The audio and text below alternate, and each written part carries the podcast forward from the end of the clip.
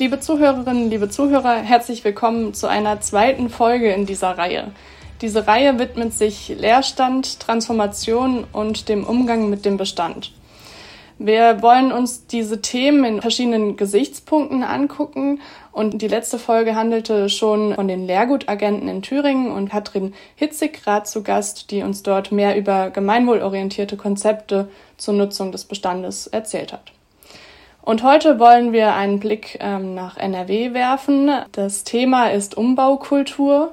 Und Umbaukultur, das Wort beschreibt nicht nur einen Transformationsprozess eines Gebäudes oder aber auch eine Haltung, die gesellschaftlich eingenommen wird. Es ist auch gleichzeitig ähm, der Titel eines Buches, dessen Autoren wir heute zu Gast haben. Lisa, magst du uns mehr zu den beiden erzählen? Ja, sehr gerne. Danke, Miriam.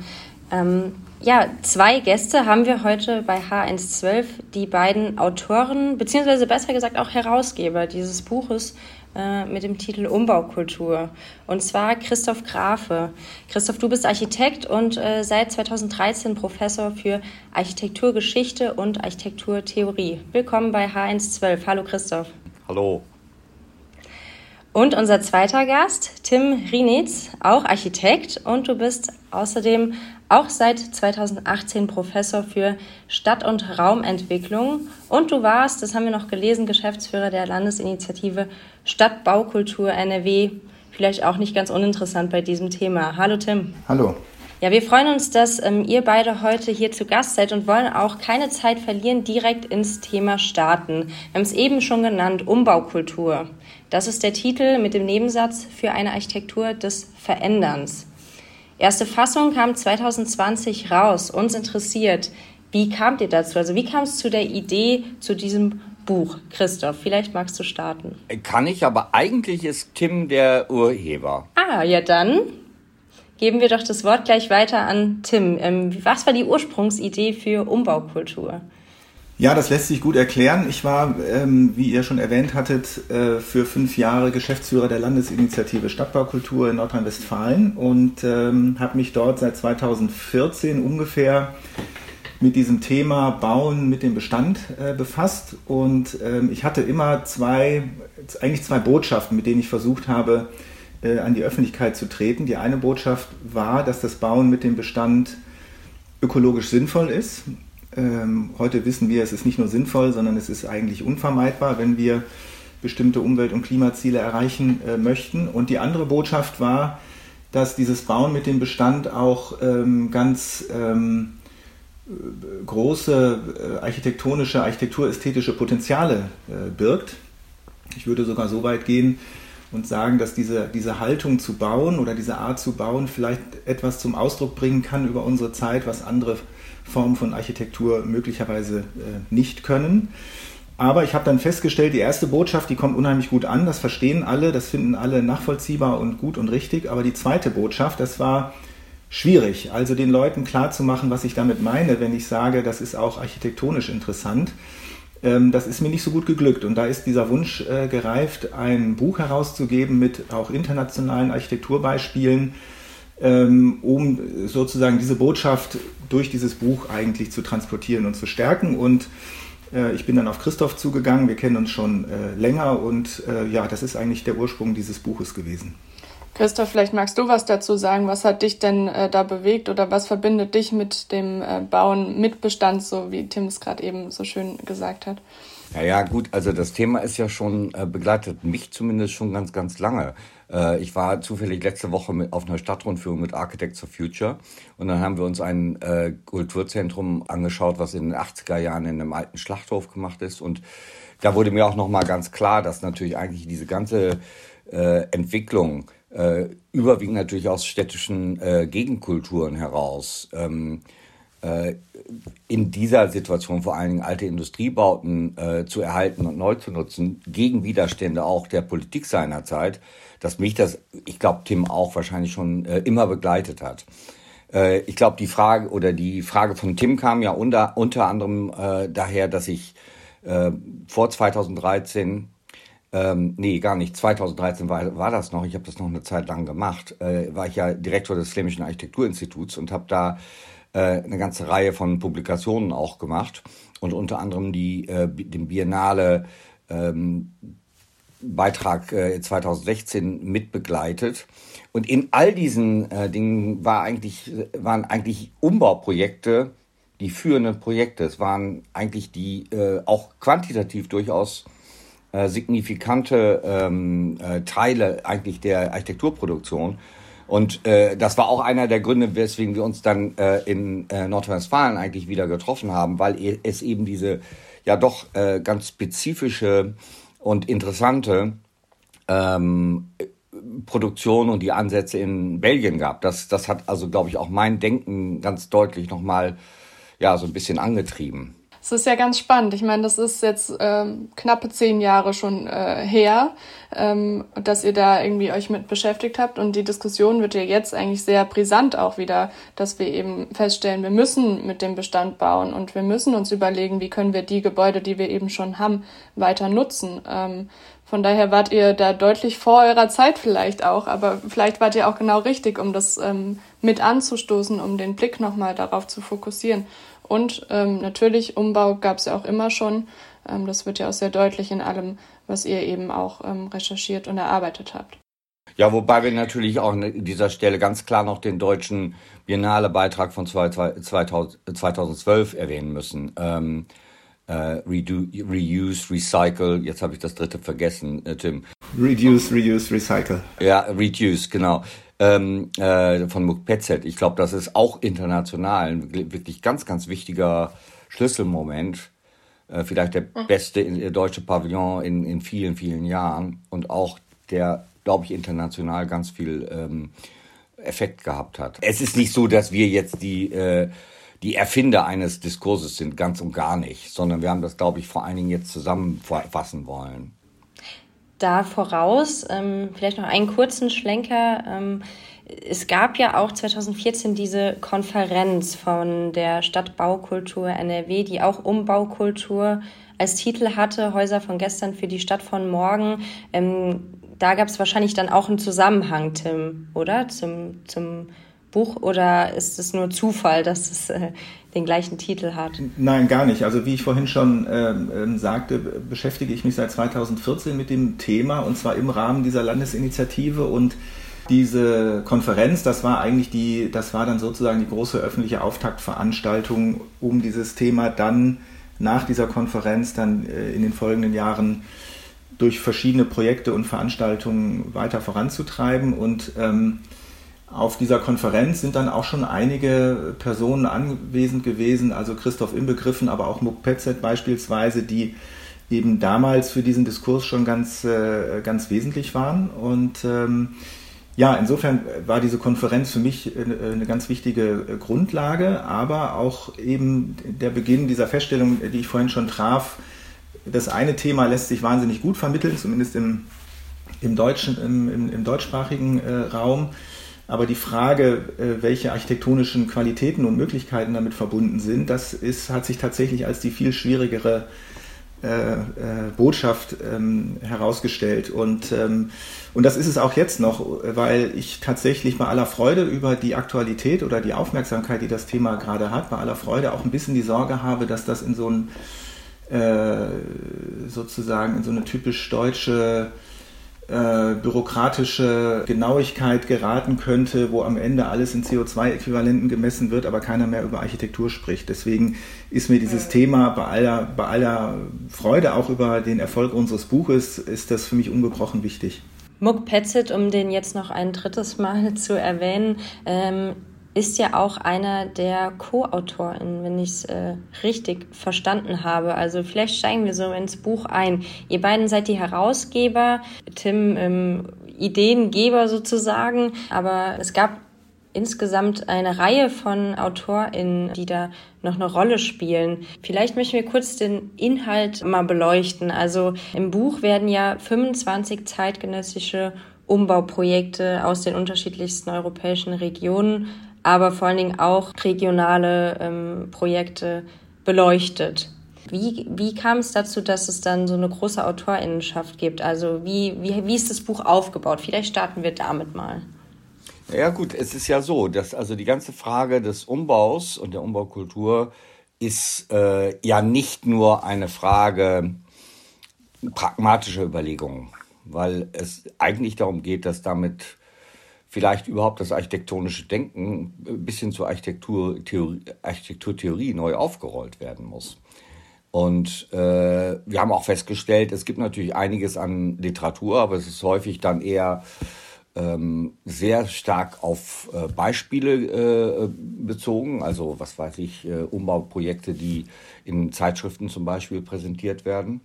Wir hatten doch die Not, wir sahen doch die Notwendigkeit, einfach eine Reihe von, ich würde mal sagen, thematischen, auch theoretischen Ausgangspunkten und Themenfeldern mit reinzubringen. Ganz eindeutig nicht die technischen oder eher nicht die technischen. Ja, es sind schon wirklich auch die Fragen der historischen Einordnung, der Ästhetik. Wir, wir haben so baurechtliche Fragen schon angeschnitten.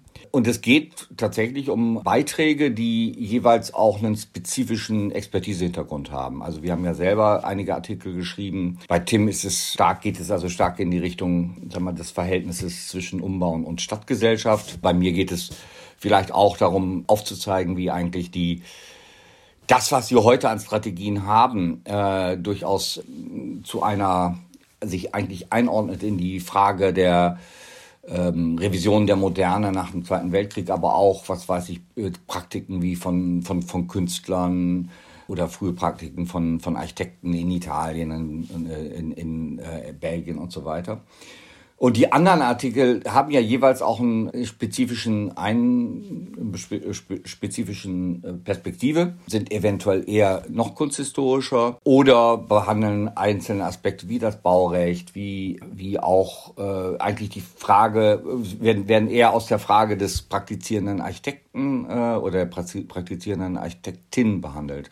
Nun in der zweiten Ausgabe haben wir ja noch das noch ein bisschen ergänzt. Da sind eigentlich zwei Dinge, die vielleicht dann nochmal ja, auch in den Jahren zwischen 2020 und 2022 haben wir es ja eigentlich dann geschrieben, äh, nochmal stärker geworden. Das ist einerseits Recycling von Bauelementen und äh, andererseits haben Tim und ich uns dann nochmal mit der Frage des großen Transformationsthemas äh, der Innenstädte eigentlich beschäftigt, äh, weil das ja auch nochmal etwas war, was gerade auch in der äh, Periode von Corona glaube ich, nochmal ganz deutlich geworden ist, dass da was, äh, ein ganz, ganz großer äh, Handlungsbedarf eigentlich entsteht. Insofern sind es ja unterschiedliche Themenfelder, die eigentlich äh, zusammen vielleicht so ein bisschen anfangen, mal so etwas wie eine Aufarbeitung der äh, Fragestellung der ästhetischen, der äh, künstlerischen, der Architektur, äh, Fragestellungen, äh, die mit dem Umbau verbunden sind,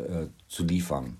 Du hast gerade angesprochen, Transformationsprozess der Städte. Was du da ansprichst, ist wahrscheinlich dieser klassische Donut-Effekt. Ähm, was habt ihr denn da feststellen können oder was für Erkenntnisse konntet ihr da daraus ziehen? Ähm, es ist ja so ein Begriff, der irgendwie in aller Munde ist, aber keiner weiß so richtig, ähm, was das jetzt bedeutet oder wie wir dem auch entgegenwirken müssen und können und sollen.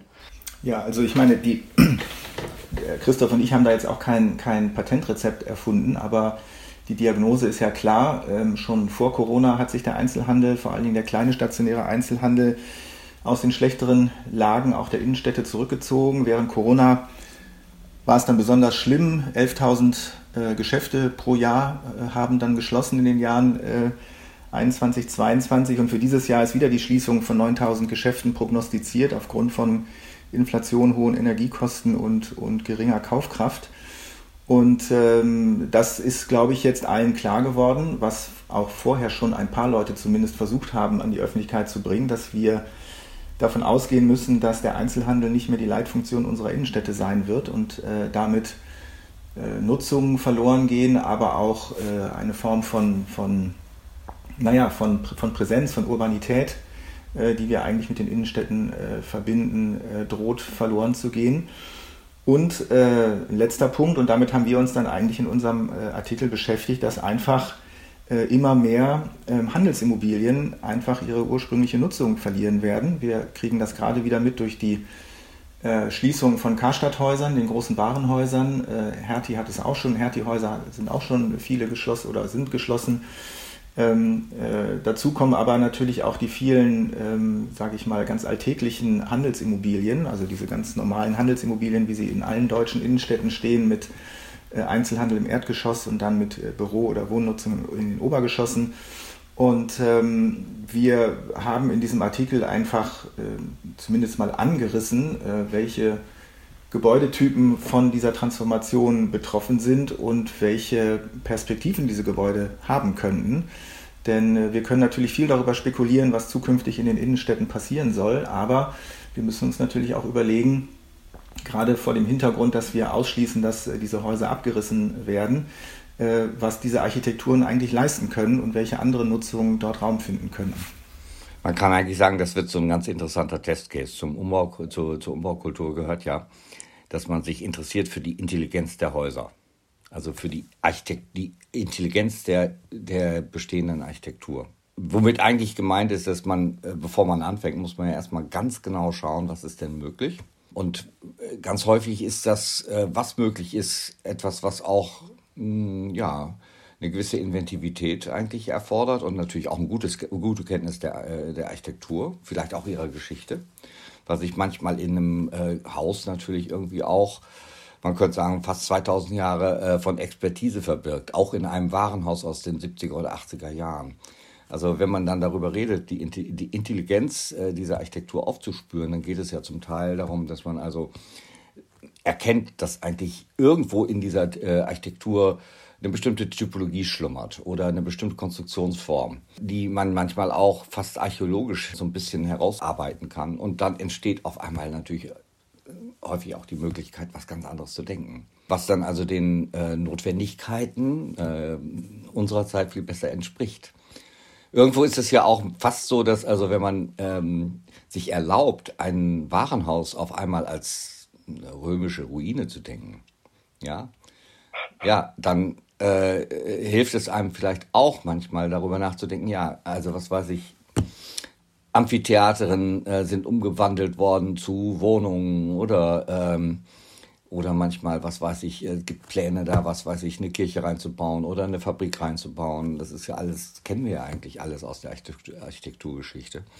Aber das gilt natürlich auch zum Teil für die äh, Bauten, zum Beispiel der äh, 50er, 60er, 70er Jahre, die sich, die so ein bisschen als sperrige Objekte in den Städten stehen, äh, häufig natürlich auch ein Adress Adressenproblem haben und im Grunde, in, in dem Sinn ist das vielleicht äh, ein ganz, ganz interessantes Thema jetzt auch, oder ein ganz interessantes Feld, in dem man mit, äh, mit einem ganz anderen Herangehen an den Bestand, mit dem Bestand arbeitet, aber auch nicht Angst davor hat. Also ein großer Vorteil ist ja, dass die meisten äh, dieser Häuser eben alle nicht unter Denkmalschutz stehen.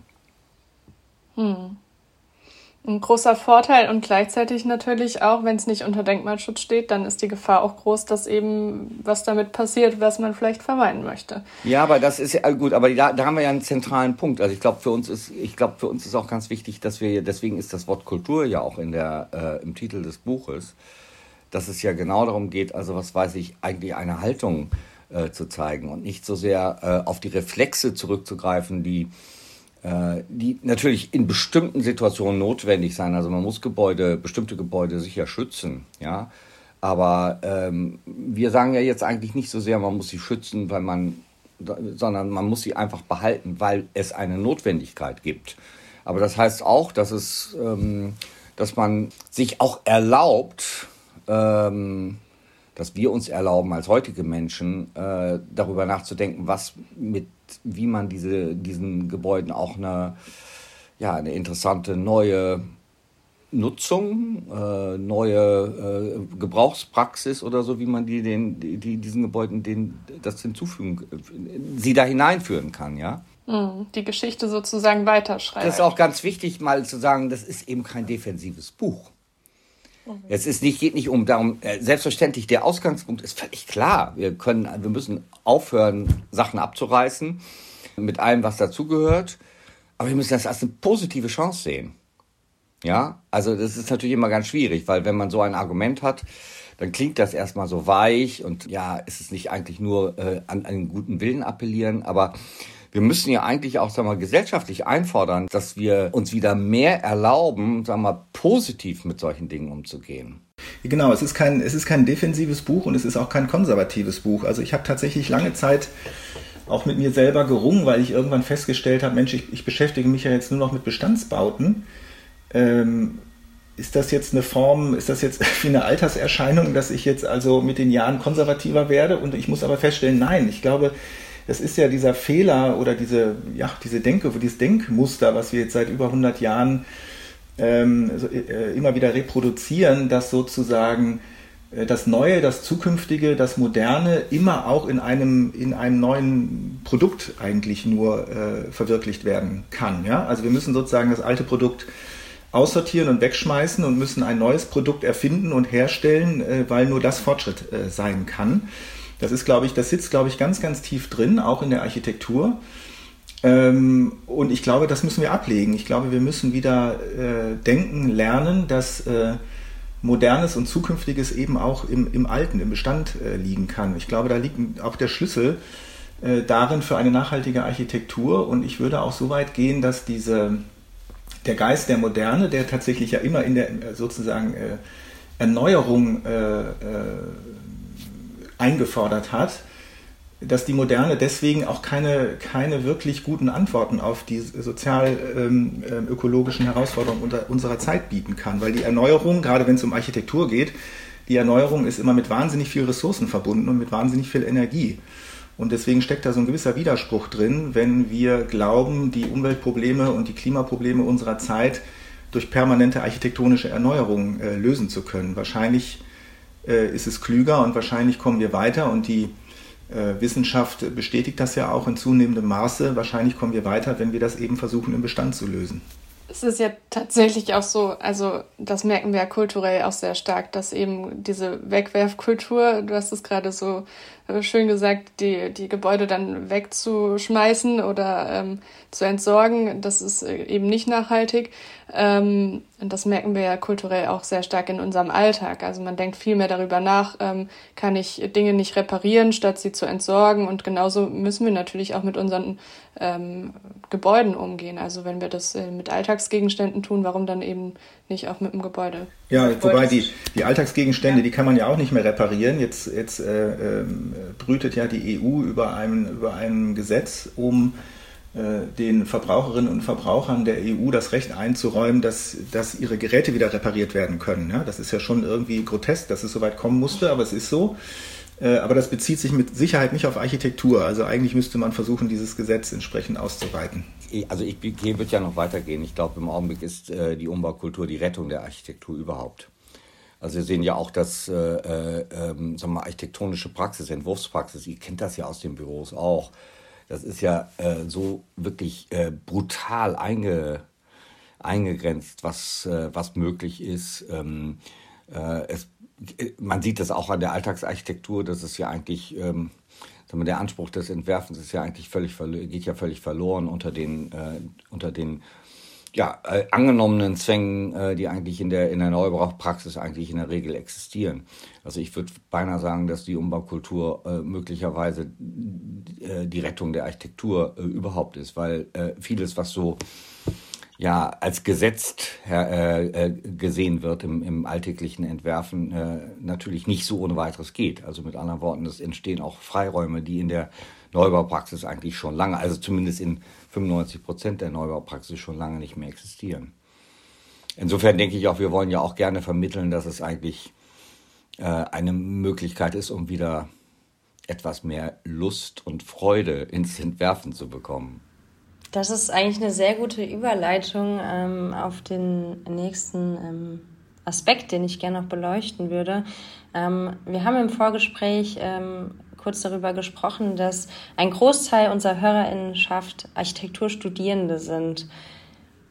Jetzt kommt ja eigentlich zu dem ganzen Entwurfsprozess, dem ja, wie wir auch in den letzten Folgen immer wieder beleuchtet haben, wo wir einzelne Projekte mal uns angeschaut haben, ähm, eine Analyse vorangeht. Das wiederum kann man ja, ähm, wenn ich ähm, zitiere, also diese Intelligenz der bestehenden Architektur zu erkennen, ist ja eigentlich eine Art von Analyse. Also ich muss mich erstmal mit dem Bestand befassen und schauen, was kann er, was kann er nicht, was kann ich damit überhaupt machen.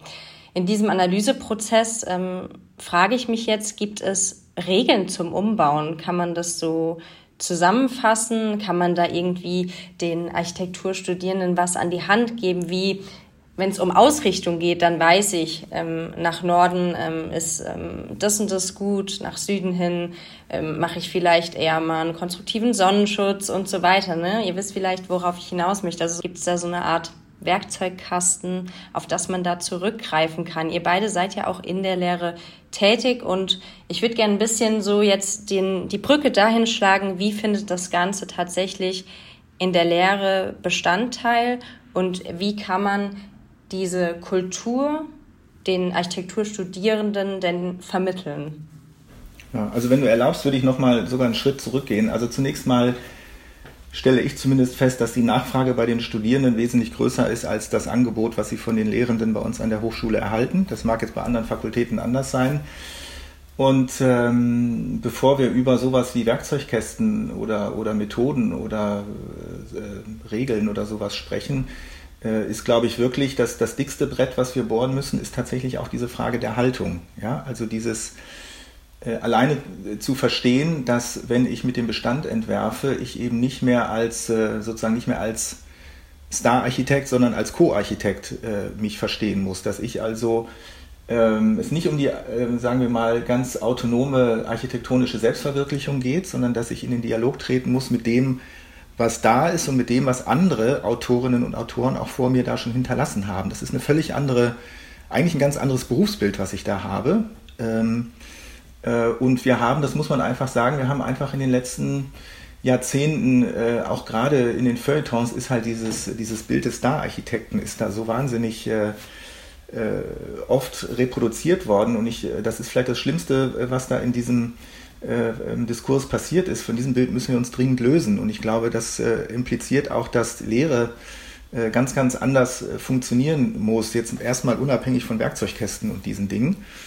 Und du hast es richtig angedeutet, ähm, man muss sich mit diesen Gebäuden auseinandersetzen. Das ist natürlich auch eine gewisse Schwierigkeit in der Lehre. Und ich weiß es auch von Kolleginnen an meiner Fakultät, dass sie genau mit dem Argument eigentlich sagen, ja, es ist eigentlich viel zu schwierig für die Studierenden, weil wir müssen dann ja Gebäude haben und diese Gebäude müssen wir uns dann auch wirklich anschauen können, müssen uns mit der Konstruktion auseinandersetzen. Das ist ja alles so wahnsinnig schwierig und deswegen ist es ja viel einfacher, wenn man auf einem weißen Blatt Papier Häuser entwirft. Naja, teilweise hat es natürlich auch eine Berechtigung. Also wenn ich zum Beispiel in der Lehre Form der Komposition üben will, dann ist es natürlich erstmal einfacher, wenn ich mir, wenn, wenn ich das auf dem weißen Papier mache. Und äh, wenn man also was, was eine Konstruktion mal richtig durcharbeiten will, kann das eben auch passieren. Äh, gleichzeitig ist es natürlich so, dass doch die Frage des Werkzeugkastens, also das Wichtigste ist natürlich, dass ähm, den Werkzeugkasten kann es ja nicht geben, weil das Objekt letztlich immer mit reingeht. Also es kommt ja um eine, es geht ja tatsächlich um eine, wenn man will, so eine Verunreinigung fast der, des architektonischen Entwurfs, der im Grunde da schon entsteht, dass irgendwas repariert wird ja, repariert, ergänzt, äh, gestützt, ähm, konsolidiert. Also irgendwo ist etwas, was erstmal schon gegeben ist. Und dann macht das natürlich enorm viel Unterschied, ob wir jetzt darüber reden, äh, dass wir ein ähm, Bürogebäude aus den 60er Jahren oder ein Wohngebäude aus, den, aus der gleichen Zeit äh, uns anschauen oder eine Gründerzeitvilla. Das ist ja klar. Weil dann geht es nicht nur darum, dass das äh, unterschiedliche äh, Baustile sind oder so, sondern einfach konstruktiv sind das unterschiedliche Sachen. Ich glaube, da muss man äh, erstmal klar sagen, es gibt wahrscheinlich eine Reihe von Handlungsanweisungen, die vor allen Dingen äh, sagen wir, aus der Konstruktion eigentlich äh, sich ergeben. Ja? Also ob ich jetzt einen Massivbau habe oder ein Betonskelett, da würde man ja erstmal ganz unterschiedlich arbeiten müssen. Also was ich gerade angesprochen habe, zum Beispiel mit dieser Archäologie, das äh, gilt natürlich ganz besonders, würde ich mal sagen, für Bauten der Nachkriegszeit und viel weniger, wenn ich jetzt, was weiß ich, für, äh, wenn ich über, über äh, Gebäude aus dem 19. Jahrhundert denke. Da geht es vielleicht viel eher um Konsolidierung. Ja, also so, ich glaube, es geht, also die Handlung, das ist doch wirklich so, die, die, diese Haltung, ähm, ja, die ist doch etwas, die jetzt nicht mit einem, mit einem Manual irgendwie funktionieren wird. Aber vielleicht noch ähm, mit Blick auf unser Buch, wenn man sich mal alle diese Projekte anschaut, die doch, glaube ich, äh, jedes für sich sehr unterschiedlich äh, ist, äh, dann haben sie doch eins gemeinsam, dass sie den Umbau nicht nur als irgendwie notwendiges Übel oder als eine technische Übung betrachten, sondern als sozusagen architektonisches Thema offenlegen. Und das ist insofern, äh, glaube ich, auch äh, ein wichtiger Erkenntnisgewinn, weil, ein bisschen vereinfacht gesagt, vielleicht ähm, gibt es bei uns in unserer architektonischen Werteskala gibt es doch eigentlich nur zwei, mh, hm, sagen wir mal, ähm, Kategorien. Ne? Es gibt den perfekten Neubau, das ist das, ne, was man in der Regel dann auch an der Hochschule oder an der Uni äh, lernt, der perfekte Neubau, wo sozusagen jedes Detail, jedes Bauteil, wo alles zusammenpasst. Und es gibt den, den, den sanierten oder den, den unter Denkmalschutz stehenden Altbau. Ne? Das sind so die beiden Kriterien, mit denen wir bisher operiert haben. Alles dazwischen, ja, was dazwischen ist, zwischen Neubau und erhaltenem Altbau, also diese ganzen, alles, was wir sozusagen in unserem Buch zeigen, das gibt es, das existiert eigentlich kaum ne, in unserem Werteverständnis. Und, und deswegen, glaube ich, liegt da auch so, so ein großer Schatz ähm, verborgen, den, den wir jetzt heben können, ja, weil wir das einfach jahrzehntelang ignoriert haben, ne, dieses große ähm, architektonisch-ästhetische Feld. Ähm, und das ist natürlich auch, ähm, das bedarf, glaube ich, auch einer gewissen Schulung, sich auf diese Art der Ästhetik einzulassen, also auf das Gebrochene, auf das Unfertige, auf das Kollagierte, auf das äh, im Entstehen befindliche, auf das Nicht-Perfekte. Ja? Das sind einfach Kategorien, die ja doch, glaube ich, in vieler Hinsicht all dem widersprechen, was uns eigentlich die Moderne äh, gelehrt hat. Und sich davon ein bisschen frei zu machen, finde ich, ist ein unheimlich toller, ja, eigentlich auch ein Emanzipationsprozess. Und wie ich schon sagte, da steckt auch unheimlich viel, äh, das ist ein Riesenforschungsfeld. Ja? Da können ganz viele Architektinnen und Architekten noch ganz viele äh, tolle Innovationen ähm, hervorbringen, die wir einfach die letzten Jahrzehnte liegen gelassen haben. Also eine Sache fällt mir jetzt übrigens noch auf, weil ihr darüber redet, äh, wie das in den Universitäten wie die Universitäten damit auf, äh, anfangen, also äh, an, umgehen. Es fällt mir auf, dass jetzt in den letzten zwei, drei Jahren also sehr, sehr viele äh, Lehrende, und zwar wirklich auch in verschiedenen europäischen Ländern, sich auf einmal mit dem Thema beschäftigen. Also es beginnt sich so ein bisschen eigentlich ein, äh, ein neuer Diskurs äh, äh eigentlich zu etablieren, ähm, die ich, den ich vielleicht so, ähm, ja, den man vielleicht beschreiben könnte als die äh, Kultur der Reparatur. Ähm, das ist ja auch so ein äh, interessantes Schlagwort, weil das eben viel weiter geht als jetzt nur, ja, wir bauen jetzt mal ein bisschen um oder, ne, weil es geht tatsächlich auch an den Kern äh, der Architektur und damit natürlich auch an der Lehre. Und ich glaube, ehrlich gesagt, da ist im Augenblick ganz, ganz viel in, Be in Bewegung. Total. Und ich glaube auch, dass es wichtig sein wird, in Zukunft auch ein bisschen die Angst davor zu nehmen, ähm, eben mit dem Bestand äh, zu bauen. Ähm, also gerade wenn man an Schadstoffe denkt, wenn man an unzureichende Bestandsunterlagen denkt, dass man da ein bisschen die Angst nimmt, dass man weiß, wie man damit umgehen kann. Ich denke, das wird ein wichtiger Faktor sein, den es zu vermitteln gilt. Ähm, und ich glaube, wir sind auch schon ganz tief im Ausblick gelandet ähm, durch dieses Thema Lehre und wie es weitergehen könnte. Ich weiß nicht, vielleicht habt ihr noch ein paar Worte. Was wünscht ihr euch denn, wie es weitergeht? Ja, also ähm, nach meiner Wahrnehmung, die jetzt vielleicht nicht ganz objektiv ist, aber wie gesagt, ich bin ja schon seit einigen Jahren in diesem Diskurs drin und merke jetzt, wie ihr natürlich auch, dass jetzt so seit ein, zwei Jahren ähm, ist dieser Diskurs plötzlich so absolut ins Zentrum der, der fachlichen Aufmerksamkeit geraten und ähm, es, er sickert auch immer tiefer in, die, in, in, die, in den politischen Diskurs ein. Äh, also in fast allen, ich habe das letztens nochmal nachgeguckt, in fast allen Koalitionsverträgen steht irgendwas drin von Umbau, Umbaurecht, Umbaukultur. Ähm, gut, das ist jetzt erstmal nur Papier, aber immerhin, es steht drin. Ähm, und äh, auch sonst weiß ich, dass in, äh, zumindest dort, also bei den Fachpolitikern und Politikerinnen, dieses Thema angekommen ist. Also da hat sich jetzt gerade so ein Fenster aufgetan. Ähm, und das müssen wir unbedingt nutzen. Und ähm, ich vermag jetzt überhaupt nicht darüber äh, zu spekulieren, welche Konsequenzen das langfristig haben wird. Aber das würde ich mir zumindest wünschen, um auf, auf deine Frage zu antworten dass das wirklich ähm, merkliche Konsequenzen äh, auch in der Berufs- und in der Fachpolitik hinterlässt, weil da bin ich leider der Überzeugung, auch wenn es mir viel mehr Spaß macht, schöne Bücher herauszugeben, glaube ich, werden wir um politische Rahmenbedingungen nicht äh, drum herumkommen, wenn das wirklich ähm, auch jetzt unter sozialökologischen Gesichtspunkten die Wirkung erzeugen soll, die wir uns alle wünschen. Ja, einerseits würde ich dem zustimmen, andererseits bin ich auch mal sehr vorsichtig. In dem Moment, dass etwas politisch äh, mal, festgelegt wird, dann kann es auch total nach hinten losgehen. Denk, zum, wenn wir zum Beispiel an die Wärmedämmverordnung äh, der EU jetzt gerade denken, äh, das kann uns noch wahnsinnig auf die Füße fallen. Ähm, und das könnte natürlich auch ganz schnell mit dem Umbau passieren. Ähm, äh, konkret ist es natürlich so, es gibt eine Reihe von Feldern, wo wir eigentlich mit, dem, mit dieser Kultur äh, wirklich konkret arbeiten müssen. Also es ist einerseits natürlich äh, die Kernstädte, die Innenstadtkerne. Also wenn wir die äh, Innenstädte wirklich wieder äh, richtig beleben wollen, dann heißt das tatsächlich eine, eine wirklich formidable Umbauoperation in all diesen Innenstädten, in, sicher in der, in der Bundesrepublik, wo sie ja meistens der, also die Bausubstanz aus der, aus der Nachkriegszeit ist. Ähm, und das andere ist natürlich auch die Frage, ja, ähm, wie wollen wir denn eigentlich diese vielen, vielen Wohnungen für unsere äh, sehr, sich sehr verändernde und auch wachsende Bevölkerung herstellen, wenn wir feststellen, das können wir über Neubau gar nicht regeln, aber es gibt auch wahnsinnig viele Häuser. Ähm, äh, beides sind ja ganz wichtige soziale Fragen, die vielleicht dann doch über eine ästhetische Haltung es ist ja in unserer Gesellschaft nicht üblich, so zu reden, über eine ästhetische Haltung vielleicht dann doch mal ähm, angegangen werden können. Und dann äh, kann Architektur genau das machen, was es eigentlich immer sein soll, nämlich keine Problemlösung, sondern etwas äh, schaffen, was eigentlich sich vorher noch niemand ausgedacht hat. In dem Sinne bin ich natürlich eigentlich, äh, würde ich doch ganz gerne auch, sag mal, das Positive äh, auch weiterhin äh, betonen wollen, so dass wir nicht nur in so einen, in so einen neuen äh, Sanktionsregelungsrhythmus reinkommen, ähm, der ja nun sehr häufig gerade das ist, was sicher in Deutschland schnell passiert und das killt ja immer alles oder es macht es oder oder äh, sicher soll es nicht dazu kommen, dass wir mit dem über die Umbaukultur äh, äh, all unsere äh, existierenden Bauten in Bauruinen verwandeln, was die europäische Dämmschutzverordnung gerade und eigentlich wo die uns gerade mit droht. Also man kann nämlich auch Sachen schlechter machen. Und wir wollen ja eigentlich, dass sie vor allen Dingen besser und schöner werden. Exakt. Und genau mit diesem äh, positiven Ausblick, äh, lieber Christoph, lieber Tim, mhm.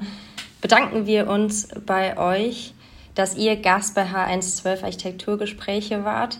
Ähm, wir können es unseren Hörern und Hörern nur ans Herz legen, die erste oder zweite Auflage. Vielleicht gibt es ja auch dann doch nochmal eine schöne dritte Auflage, Tim, oder ein anderes Buch, was ihr beiden äh, verfasst.